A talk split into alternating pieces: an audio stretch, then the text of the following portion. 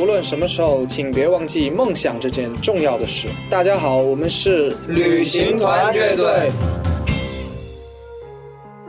OK，继续回来，依然锁定到的为梦而生的态度电台，这里是正在为您直播的态度电台态度 DJ 秀，我是小皮，今天要跟各位来聊一聊关于端午节的一些话题啊，来跟大家讲一讲关于端午的一些有意思的事情啊。端午就是是一个很棒的一个节日，因为可以休息了。我还记得我们态度电台旅行记。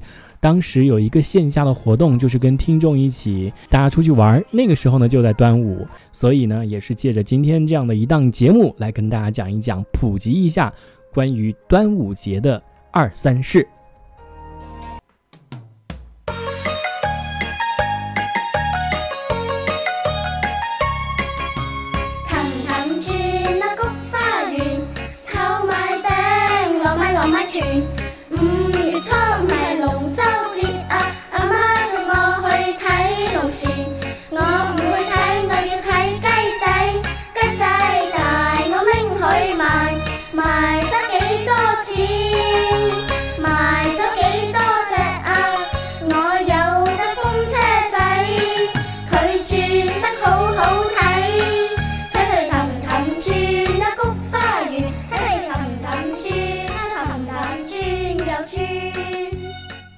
这首非常可爱的歌曲啊，是一首粤语的童谣歌曲，叫做这个读音应该是叫《荡荡转》，可是我听到歌歌曲里面的读音应该是叫什么“躺躺君”，不好意思啊，非常抱歉我的粤语水平，在我们这一档节目的评论里面也会附上歌词供大家参考。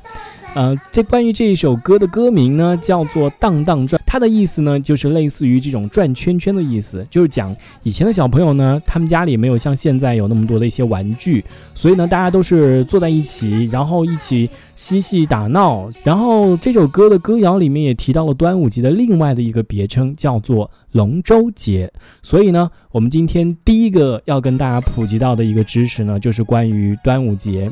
你知道除了端午节这个名称？称，那么在这个节日当中，还有一些什么样的叫法呢？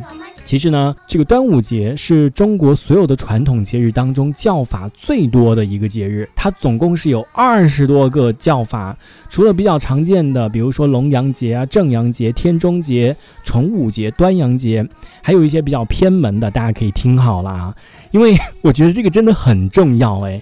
比如说，你就受邀参加一档什么开心词典呢，或者是什么江苏卫视以前有一个也是类似于这种猜题的一个一档节目，也很火，叫什么？什么谁能站到最后什么什么之类的那一档节目，你想想看，他经常会考一些这种类似于这种传统的文化知识的一些东西，就你到时候你站在上面，就 你真的一个都答不上来，真的我觉得尴尬的要死。所以呢，像他们也都是平时这样的一些积累，对不对？多看书啊，然后多比如说多了解啊。所以我们今天呢，也是借助这样的一个节目来跟大家普及一下。我跟大家也是一起来学习啊，所以我经常会幻想。如果自己在那个节目上到底能得几分，还挺丢脸的。所以刚才跟大家介绍了关于比较常见的一些名称之外呢，还有一些非常冷门的，比如说当午训、天中节、夏节、艾节，艾节就是艾草的艾啊，还有上日、菖蒲节、天一节、草药节、玉兰节、五日节、地腊节、正阳节、五黄节、诗人节，还有夺五节。解粽节、端礼节、五月当午等等等等。所以你有没有发现这些奇奇怪怪的名称，它到底是怎么来的？比如说像当中有一个叫玉兰节，玉是沐浴的玉，兰是兰花的兰，挺好听的一个名字，玉兰节啊。嗯，据说呢，这是端午节的时候呢，正值中夏，然后也是这个皮肤病多发的一个季节。而端午呢，又是草木药性一年当中最强的一天。这个时候呢，去采这些草药来治皮肤病、祛邪是最为灵验和有效的。所以呢，在民间呢，就有在这个端午节采草药，然后煲水沐浴的习俗。所以呢，端午节又被称之为玉兰节。在汉代的大代理当中也是有记载。五日以兰汤沐浴，我估计这个天一节呀、草药节呀，还有其他什么解粽节呀，都是跟这个习俗有关了，只是叫法略有不同。解粽节应该就是解这个粽子的馋吧，不知道是不是这个意思啊？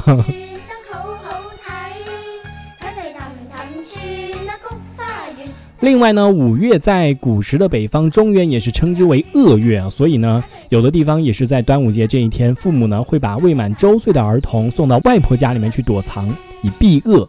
所以呢，这个端午节又有了躲五节这个别称了。嗯，是不是又增长了一些知识呢？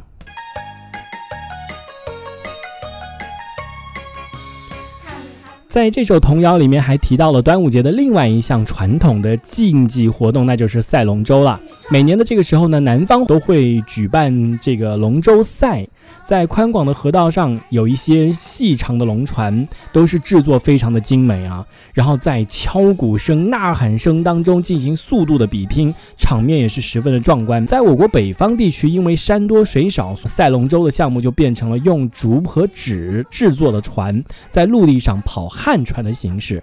这个我是没有看到过。就我们浙江来说吧，看到新闻上面都会有报道，在进行这个赛龙舟的一个比赛。我们宁波也会有，印象当中。温州那边好像是弄得挺盛大的，因为每次看到温州的朋友，他们都会晒这个当地活动，场面是非常的壮观。而且，嗯，怎么讲呢？那些龙舟是真的是非常的漂亮。在龙舟的那些运动员好像也是经过专业的训练，没有在跟你开玩笑哦，不是说哪个谁谁谁看到你身强力壮，来来来，你可以你划，那个还是有讲究方式方法的，不然你一划的话都是在那个河上打转，你知道吗？如果你划过船的话，你应该知道的。所以大家对这个还是挺重视的。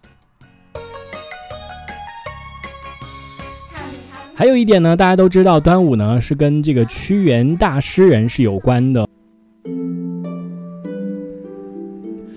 关于端午节这个节日的起源呢，其实流传最广的就是屈原说了。屈原呢，作为战国时期伟大的爱国诗人、政治家，他忧国忧民，体恤苍生，尽心辅佐楚王，但是最终却落得流放的下场。在得知楚国被秦国攻陷之后呢，也是悲痛欲绝，在公元前二百七十八年五月五日暴食自沉，汨罗江而死。所以呢，端午节也会在不少的地区进行赛诗会，以诗会友，聊以纪念。哎，我觉得这个是挺好的。可是，这个还是有一些门槛限制的。对，你是真的要能做出诗，或者是吟诵出来诗，那还差不多。你别说你当下做出那种诗，然后都是打油诗、押韵，这就已经变味儿了，就没有那种文人的感觉了。所以这个我估计还是比较小众的，会有一部分人他这个以诗会友，你知道，边喝酒边诵诗，还是挺棒的一个活动。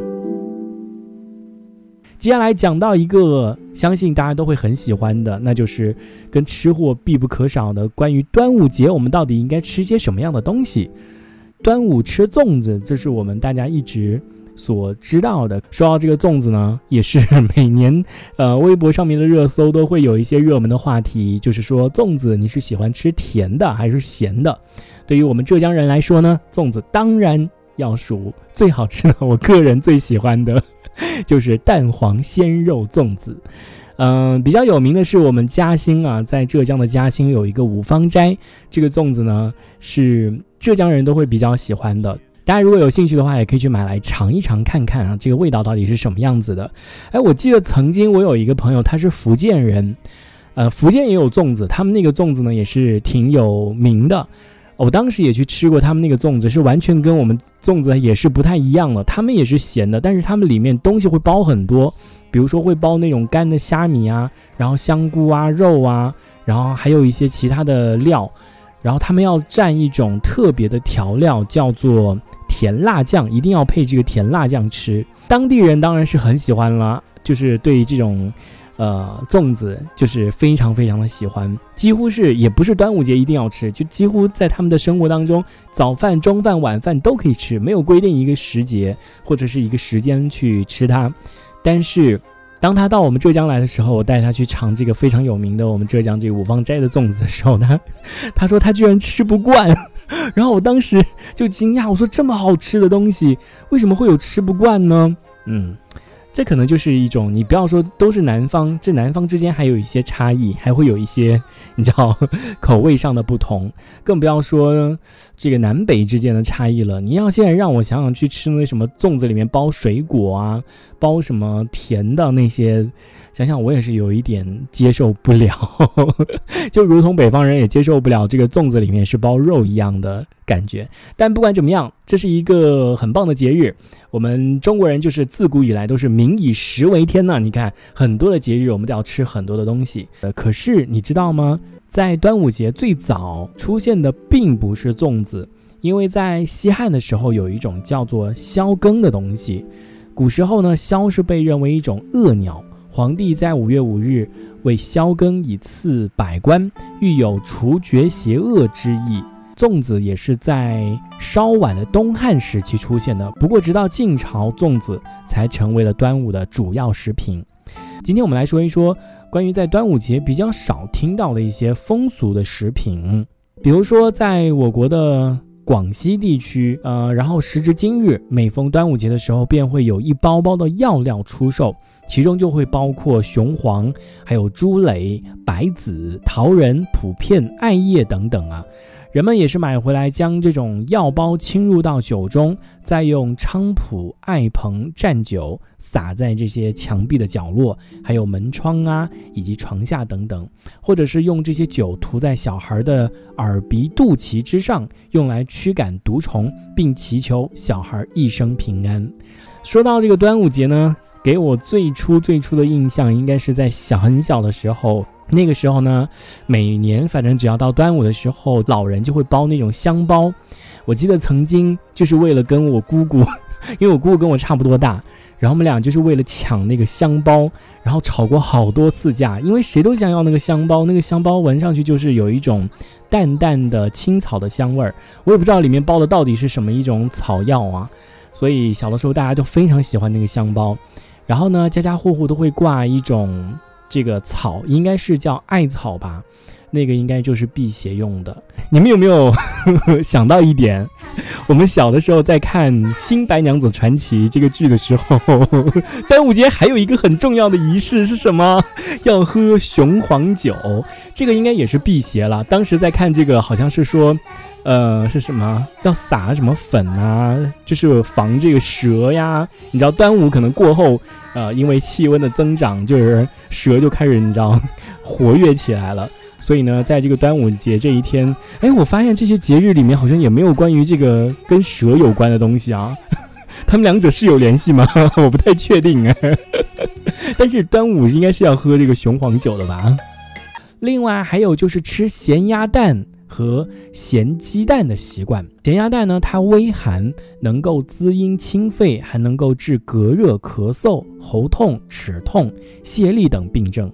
而且呢，咸鸭蛋它不仅有药效，还能够补充人体因炎热而产生的盐分缺失和一些营养物质的消耗。它是一种夏季食补和佐餐的佳品。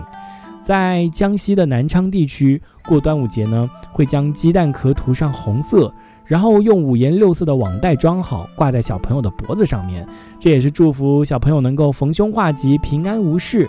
而在我国的河南和浙江等地区呢，农村会在端午节吃大蒜蛋。他们会将事先准备好的大蒜和鸡蛋放在一起煮，然后也会加几片艾叶与烙馍一起作为一家人的早餐之用。认为这种食法呢也是可以驱除病毒，有益健康。所以啊，关于端午节深挖起来还是有很多很多东西可以去探究的。毕竟呢，这也是一个历史悠久的华夏传统节日，甚至于作为一门学科来研究也不为过。不然呢，端午节又怎么能够申遗呢？所以，希望我国的传统节日能够源远流长，继续被发扬光大。而我们从现在要做的，不只是 把它当做一个节日可以休息，大家可以出去玩。嗯，我希望大家更能够了解我们每一个节日背后的一些故事、一些典故，关于这个节日到底是怎么样得来的。然后在这个节日当中有一些什么样的习俗，嗯。大家都可以多多去了解。那如果想要了解更多的一些关于端午起源的一些知识，大家可以去看一看闻一多所著的《端午考》和《端午的历史教育》，这样的话会比较好，因为这里面有很多很多的一些历史典故，值得大家细细的去品究、去学习啊。好了，今天节目就是这样了，感谢各位的收听，我是小皮，我们下次再见，拜拜。无论什么时候，都不要忘记梦想这件重要的小事哦。Hello，大家好，我是吴克群。